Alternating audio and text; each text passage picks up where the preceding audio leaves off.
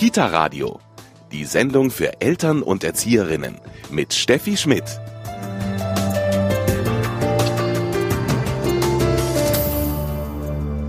Das Kita Radio. Gesprochen wurde viel über die Abiturienten und wie die dieses Jahr ihr Abi ablegen dürfen oder durften. Aber noch viele andere Abschlussprüfungen stehen und standen an. Auch die der Erzieher oder der Schüler, die den neuen Ausbildungsgang zur Fachkraft für Grundschulkindbetreuung gemacht haben. Und die Schulen, die diese Ausbildungen anbieten, mussten sich ganz schön Gedanken machen. Ich war diese Woche für Sie bei den armen Schulschwestern und habe gefragt, wie die das jetzt mit der Erzieherausbildung, mit den Prüfungen, aber auch mit anderen Ausbildungsgängen gemacht haben und was die sich überlegt haben, dass diese Abschlüsse stattfinden können. Heute hier beim Kita Radio. Kita Radio im Gespräch rund ums Kind.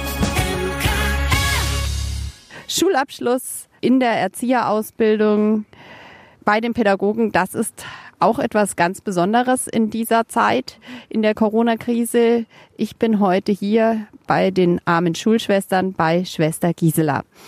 Schwester Gisela, jetzt hat das natürlich auch die Corona-Krise bei Ihnen einige Folgen gehabt. Erstmal hieß das wie für die normalen Grundschüler, Mittelschüler, Realschüler, Gymnasiasten auch dann Unterricht per Computer.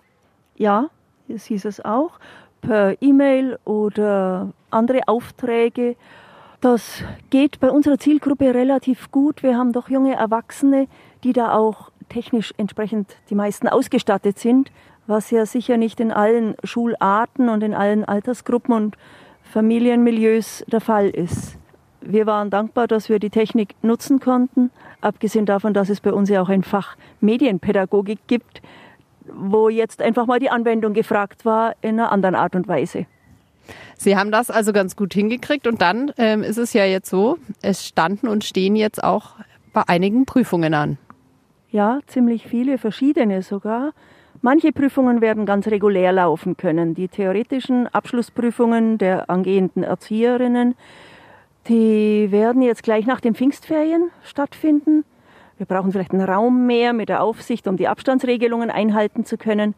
Aber diese Prüfung musste weder verschoben werden, noch musste am Ablauf was geändert werden. Das ist ja eine zentral gestellte Prüfung in ganz Bayern. Die findet am 16. Juni statt. Und die Schülerinnen fühlen sich auch gut vorbereitet? Ich gehe davon aus, wir hatten das Glück, dass wir jetzt seit 27. April die Abschlussklassen voll beschulen konnten. Und also die Prüfungsfächer ganz regulär, das heißt alles aufarbeiten, was vielleicht in der Homeschooling-Phase doch noch ein bisschen mit Unsicherheit behaftet war. Und dann eine gemeinsame Wiederholung des gesamten Stoffs von vier Jahren. Ich hoffe und habe schon den Eindruck, dass die Studierenden sich gut vorbereitet fühlen und jetzt diese Ferien noch nützen, um aufzufrischen und dann die Sache mutig anzupacken und hinter sich zu bringen. Wie viele Prüflinge haben Sie da jetzt? Ich habe heuer im Grunde sechs verschiedene Prüfungsgruppen. Ui.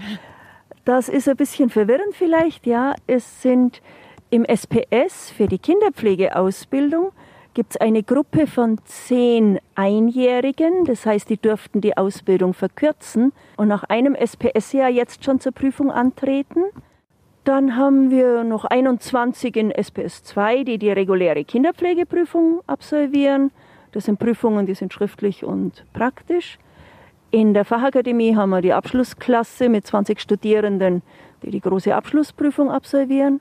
Wir haben in der Fachakademie aber auch einzelne Bewerber, die eine externe Prüfung ablegen. Die müssen dann in allen Fächern, sind wir, elf oder zwölf Fächern, eine Prüfung ablegen, um die Kenntnisse in diesen Fächern nachzuweisen. Und wir haben unsere neue Fachschule für Grundschulkindbetreuung, die werden heuer auch schon mit einer zentral gestellten Prüfung schriftlich und mündlich zeigen, was sie gelernt haben. Und dann noch die Berufspraktikanten im Anerkennungsjahr, die in Kolloquium, Facharbeit und praktischer Prüfung so noch das Sahnehäubchen, den letzten Abschluss vor dem Empfang der Erzieherurkunde werden sie ablegen. Also ganz, ganz viel. Ist die Aufregung größer als in normalen Jahren? Oder würden Sie sagen, nö? Das wird ein bisschen unterschiedlich sein. Ich glaube, die Studierenden der Fachakademie, da hatten wir wirklich den Eindruck, die sind normal aufgeregt wie immer, aber keine, keine Panikmache. Und die fühlen sich dem, glaube ich, schon gewachsen.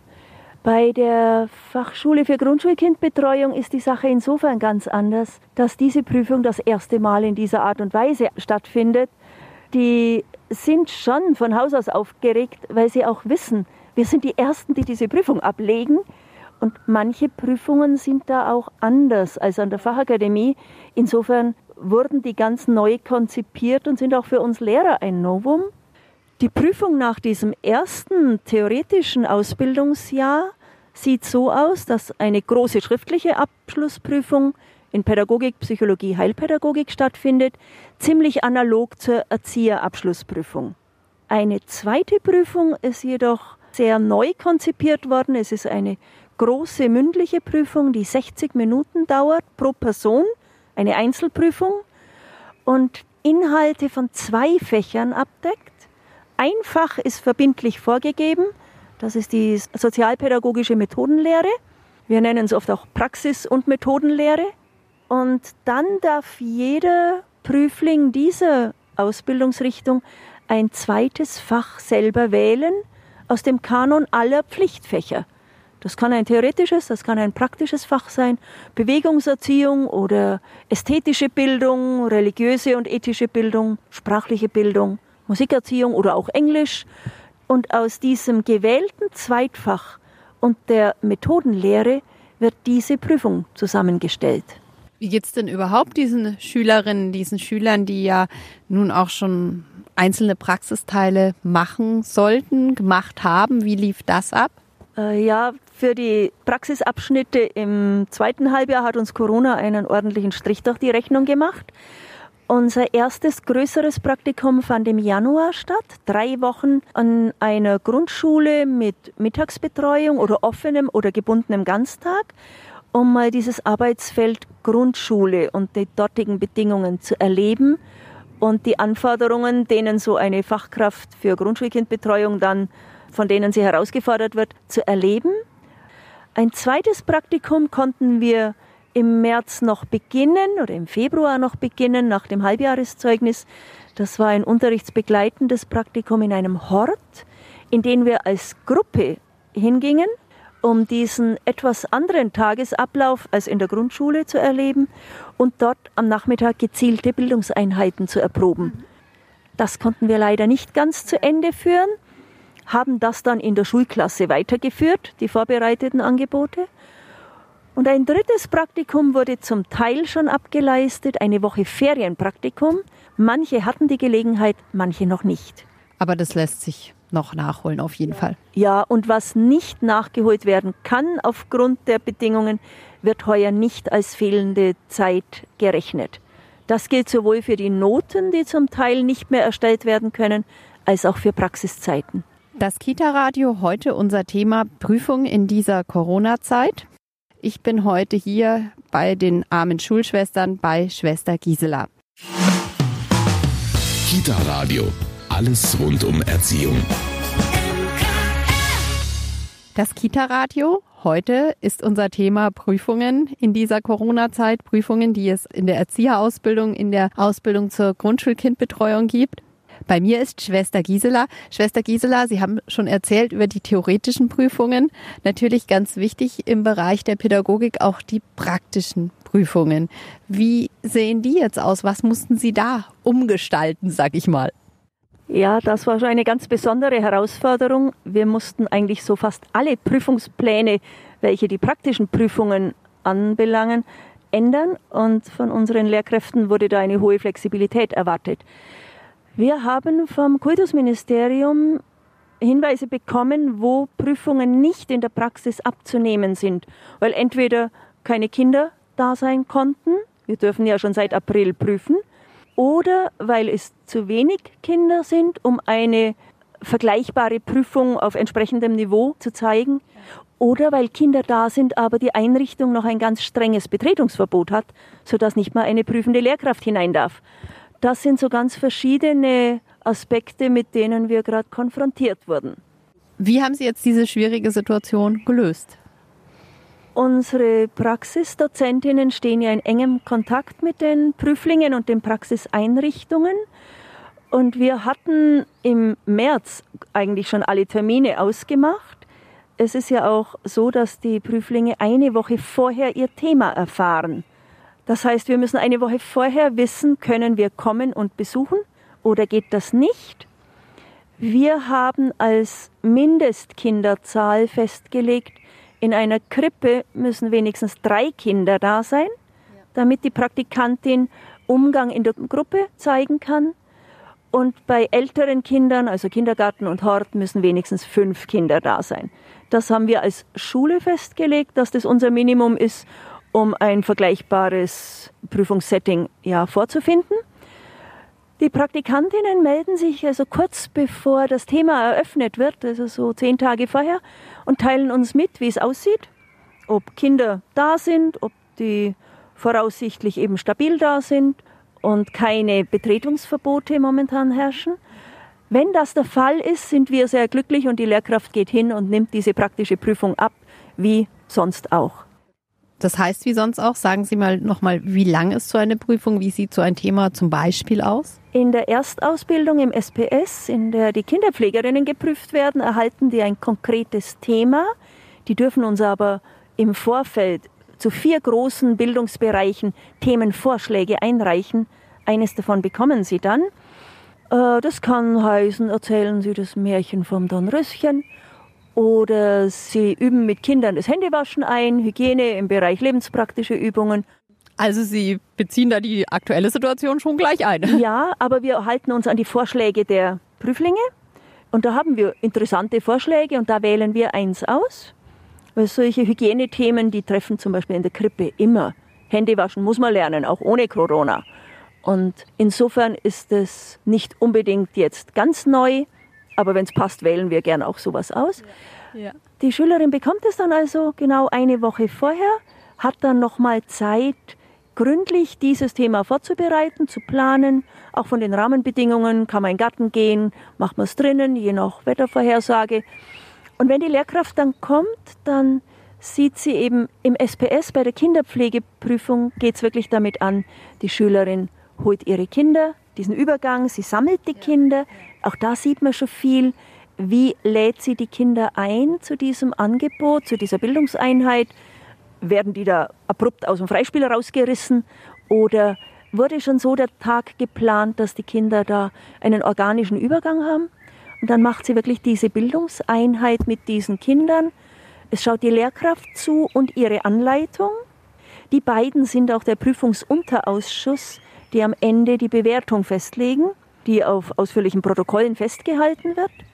Nach dieser Einheit, nach diesem Angebot, so kurze Zwischenzeit, in der sich der Prüfling ein bisschen erholen kann und die Reflexion vorbereiten kann.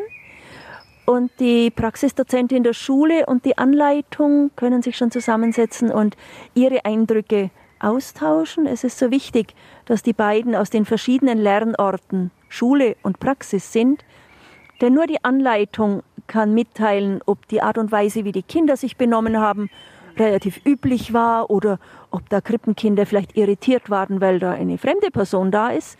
Das kann die Anleitung gut einschätzen. Und gemeinsam gehen die beiden dann die Kriterien der Bewertung durch, einigen sich auf eine Note.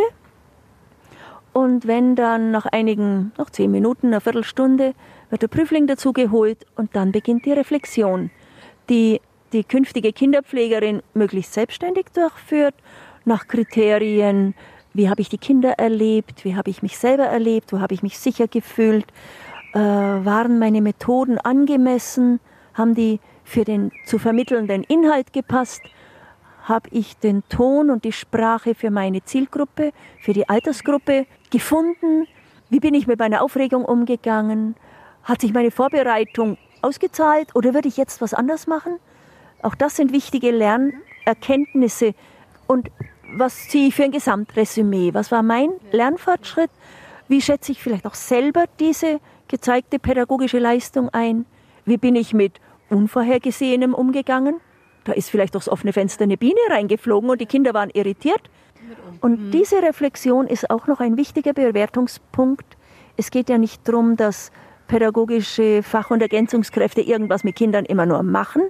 Sie sollten auch reflektieren und wissen, was war daran gut. Wie gehe ich weiter in meinem Plan für diese Gruppe, für diese Kinder? Und dann ist die Prüfung im Kinderpflegeniveau beendet. Wie ist es im Berufspraktikum? Also da ist es da ähnlich? Da ist manches ähnlich, die Sache mit Angebot und Reflexion ja.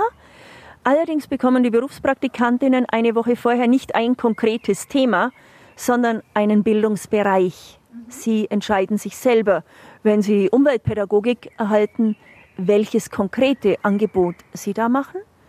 Und beim Prüfungsablauf gehört noch ein wichtiges Element dazu, das bei den Kinderpflegerinnen noch nicht geprüft wird, nämlich eine Zeit im Kindergarten ist es eine Art Freispielführung oder wenn man im Hort ist, vielleicht eine Hausaufgabenzeit auch, also einen weiteren Tagesabschnitt. Und dann eben, ich bleibe jetzt beim Beispiel Kindergarten, da wird eine halbe Stunde Freispielzeit betrachtet. Wie läuft Freispielführung?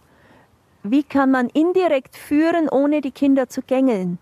Und wie wird dann der Übergang zum nächsten Tageszeitabschnitt, zum Angebot oder zur Brotzeit, was auch immer dann trifft, gestaltet von dieser angehenden Erzieherin? Das ist eben noch ein weiterer Prüfungsabschnitt. Jetzt haben wir schon ganz viel über diese Prüfung gesprochen, wie sie abläuft. In diesem Jahr ist es etwas schwieriger, das überhaupt durchzuführen und darüber sprechen wir gleich hier beim Kita Radio. Kita Radio Service Bundesfamilienministerin Franziska Giffey verlangt gesicherte Erkenntnisse zum Infektionsrisiko von Kindern mit dem Coronavirus bis zum Ende der Sommerferien. Ich halte es für notwendig, dass spätestens zum Ende der Sommerferien mehr Ergebnisse vorliegen, sagte Giffey der Bild am Sonntag. Normale Betreuung und voller Unterricht gingen nicht mit der 1,5 Meter Abstandsregel. Wir brauchen deshalb gesicherte Erkenntnisse über das Infektionsrisiko, sowohl für die Kinder als auch für Lehrer und Erzieher, so Giffey. Die Ministerin kündigte an, zusammen mit dem Deutschen Jugendinstitut ein Kita-Register aufzubauen, das wöchentlich aktualisiert werde. Das Robert Koch Institut teste überall dort, wo es Auffälligkeiten gibt, zusätzliche Antikörpertests ermitteln, wie viele Kinder das Virus schon hatten. Wenn wir zuverlässig wissen, dass Kinder das Virus weniger verbreiten, würde es auch für Personal mit Risikofaktoren leichter sein, wieder in den Job zurückzukehren, sagte sie. Bildungsministerin Anja Karliczek hatte zuvor die Länder aufgerufen, nach den Sommerferien ein volles Unterrichtsprogramm anzubieten und dafür notfalls Container aufzustellen. Jede Schule in jedem Land muss sich ein Ziel setzen. Nach den Ferien muss überall ein strukturierter Unterricht angeboten werden. Und zwar so, dass möglichst ein volles Schulprogramm gewährleistet ist, sagte Karliczek der Rheinischen Post. Kita Radio. Alles rund um Erziehung. Das Kita-Radio heute ist unser Thema Prüfungssituation, zum Beispiel zur Erzieherin in dieser schwierigen Zeit. Und ich bin in der Fachakademie der armen Schulschwestern und spreche mit Schwester Gisela. Jetzt haben Sie vorher schon gesagt, es muss natürlich eine gewisse Anzahl von Kindern, Sie sagten drei beziehungsweise fünf im Kindergarten da sein. Sie haben gesagt, das ist der derzeit fast Idealfall. Ähm, es ist also nicht immer möglich. Nein, wir haben zuerst den Schritt, wenn es zum geplanten Termin nicht möglich ist, dass unsere Kolleginnen wirklich sehr flexibel Termine verschieben und sagen, wenn die Aussicht ist, wir hatten ja bestimmte Termine, wenn die Notbetreuung ausgeweitet wird, da hat sich dann die Kinderzahl geändert. Sobald Aussicht war, ja, in ein oder zwei Wochen haben wir vermutlich die Kinder, haben wir die Termine geschoben mhm. und das Thema noch nicht bekannt gegeben vorher. Bei Einzelnen, im Moment haben wir fünf Berufspraktikantinnen, wo deutlich ist, es wird nichts mit dieser praktischen Prüfung. Da haben wir jetzt die Prüfung an der Schule geplant. Wir haben da auch Hinweise vom Kultusministerium bekommen, wie vorzugehen ist, wenn eben eine praktische Prüfung nicht unter entsprechendem Niveau und adäquaten Bedingungen stattfinden kann. Wie darf man sich das dann vorstellen an der Schule? Die Prüflinge erhalten auch eine Woche vorher ihren Bereich und bereiten ein Thema vor. wie sie das auch mit den echten Kindern gemacht hätten. Sie wissen allerdings, dass bei der Prüfung an der Schule etwas andere Bedingungen haben. Wir haben nicht nur keine Kinder, wir dürfen auch nicht mit anderen Studierenden eine Gruppe simulieren, mhm. was wir im Normalfall gemacht hätten sonst. Ja. Das ist ausdrücklich verboten. Das heißt, die Schülerin kommt, wird uns ihr Thema, ihre Praxiseinrichtung zuerst vorstellen. Für welche Altersgruppe hat sie es geplant? Ja. Sie soll sich da wirklich an ihrer echten Gruppensituation orientieren und es werden dann statt der Anleitung aus der Praxis zwei Praxisdozentinnen der Schule und die Schulleitung dabei sein, mhm. um bei dieser doch etwas eigenartigen Prüfung ja mit mehr Augen drauf zu schauen. Es wird also die Praxiseinrichtung, die Gruppensituation vorgestellt, ja. ungefähr fünf Minuten. Dann diese geplante Handlungseinheit vorgestellt. Die Schülerin orientiert sich dabei an ihrem Organisationsplan, den sie schriftlich auszuarbeiten hatte wird uns erzählen, wie die Vorbereitung aussieht, die Raumsituation, wie in der Praxis auch. Wenn es ans Angebot geht, hängt es letztlich vom Thema ab. Wenn sie zum Beispiel ein Märchen erzählen wollte, dann wird sie das auch uns Lehrkräften in der Sprache, wie es für die Kinder geplant war, erzählen. Mhm. Bei anderen Themen wird es vielleicht nicht möglich sein, alles so durchzuführen, sprachlich wie in echt.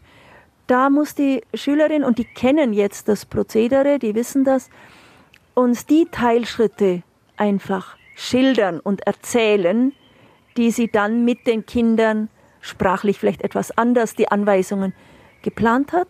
Mhm. Wenn aber Teilschritte möglich sind, eine Hinführung, wie motiviere ich die Kinder? Was möglich ist, direkt durchzuführen mit wirklich dieser Simulation und mit dieser ja, sprachlichen Planung, wie es gedacht war, da soll sie es machen. Das müssen die in der Vorbereitung jetzt abwägen. Wenn ich zum Beispiel eine Faltarbeit mache, kann ich sehr wohl diese Faltschritte an einem Tisch vormachen, mhm. um auch dann zu sagen, und jetzt warte ich, bis, bis alle so weit sind, und dann gehen wir den nächsten Faltschritt an.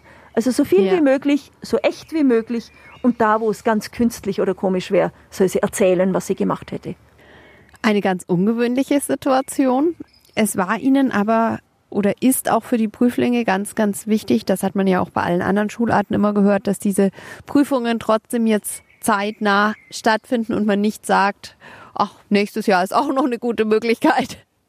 Nee, das ist absolut wichtig, dass alle, die vor einem Abschluss stehen, den auch erreichen können zu den bestmöglichen ja, Bedingungen. Und wo ich auch den Eindruck habe, unsere Studierenden sind da sehr verständnisvoll, wenn Rahmenbedingungen sich ändern. Ich habe auch keine Sorge, dass es da Vergleichsängste gibt. Sind die besser dran, die Kinder haben, sind die besser dran, die es in der Schule machen? Echte Kinder sind ein echter Vorteil, bringen aber auch noch andere Unwägbarkeiten, die in der Schule nicht passieren. Also alle haben sich bemüht, Praxistermine zu finden, die möglich sind. Und wer das nicht kann, die haben alle die gleichen Bedingungen, die allen bekannt sind. Unter welchen Bedingungen läuft es in der Schule? Übrigens ist da auch noch ein Reflexionsgespräch danach, auch über diese Situation. Alle sind dankbar, dass sie diese Bedingungen bekommen, sodass sie ihren Abschluss erreichen werden. Wann ist es dann soweit? Wann sind denn dann alle fertig? Alle fertig, spätestens Ende Juli. Eine Prüfung musste auch verschoben werden vom Kultusministerium. Das ist die Ergänzungsprüfung in Englisch. Da hängen wir an der Fachoberschule. Die ist erst Mitte Juli. Das tut uns aber insofern wenig, weil das Zeugnis der Ergänzungsprüfung erst nach abgeschlossenem Berufspraktikum, also ein Jahr später, gültig wird. Da stimmt es, was Sie vorher angedeutet haben. Ein Jahr später der Abschluss. Da wäre es auch nicht schlimm, wenn jemand sagt, die schreibe ich ein Jahr später mit. Aber geplant ist alles so, dass Ende Juli die Leistungen erbracht sind. Die Berufsurkunden im Berufspraktikum gibt es erst Ende August wenn das Anerkennungsjahr abgeschlossen ist. Und so wie es bis jetzt aussieht, erhalten alle zu diesem Zeitpunkt ihr Zeugnis und ihre Urkunde. Wir wünschen auf jeden Fall allen alles Gute bei dieser ungewöhnlichen Prüfung zur Erzieherin in diesem Jahr. Und beim Kita-Radio bekommen Sie gleich noch den Medientipp. Kita-Radio, die Stunde rund ums Kind. Prüfung in der Zeit von Corona. Das ist etwas ganz Besonderes. auch hier bei den armen Schulschwestern. Schwester Gisela, Sie haben aber schon gesagt, Sie sind guter Dinge, dass das alles zu einem guten Abschluss kommt. Ja, ich denke, unabhängig von Corona, wir haben nicht erst die letzten sechs Wochen auf die Prüfung vorbereitet. Die ganze Ausbildung bereitet auf die Prüfung vor und wir haben die Homeschooling-Phase genutzt, um vieles zu vertiefen, um manches auch nochmal neu anzustoßen und jetzt in den letzten Wochen wieder gemeinsam im Präsenzunterricht offene Fragen zu klären, alte Prüfungen zu üben und jetzt mit Zuversicht die nächste Phase anzugehen. Vielen Dank an Schwester Gisela und hier bekommen Sie gleich noch den passenden Medientipp. Kita Radio, Medientipp.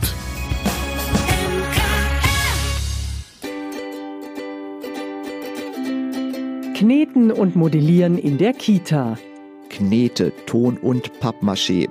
Kinder lieben das weiche und geschmeidige Material und beginnen von selbst Formen und Figürchen daraus zu kneten. Beim Ausrollen und Ausstechen, dem Formen von Kugeln und Bändern gelangen sie mühelos vom zweidimensionalen in den dreidimensionalen Raum. Einfache Bastelprojekte, die Kinder alleine umsetzen können, mit fotografischen Schritt-für-Schritt-Anleitungen. Dabei gibt es Projekte mit fertigen Modelliermassen, selbsttrocknendem Ton oder selbstgemachten Knetmassen. Kneten und Modellieren in der Kita ist bei Don Bosco Medien erschienen und kostet 16 Euro. Das Kita-Radio, diese Sendungen können Sie nachhören auf www.kitaradio.de oder in unserem Podcast. Mein Name ist Steffi Schmidt. Ich wünsche Ihnen eine gute, gesunde Woche. Kita-Radio, rund ums Kind. Jede Woche neu auf dem Münchner Kirchenradio.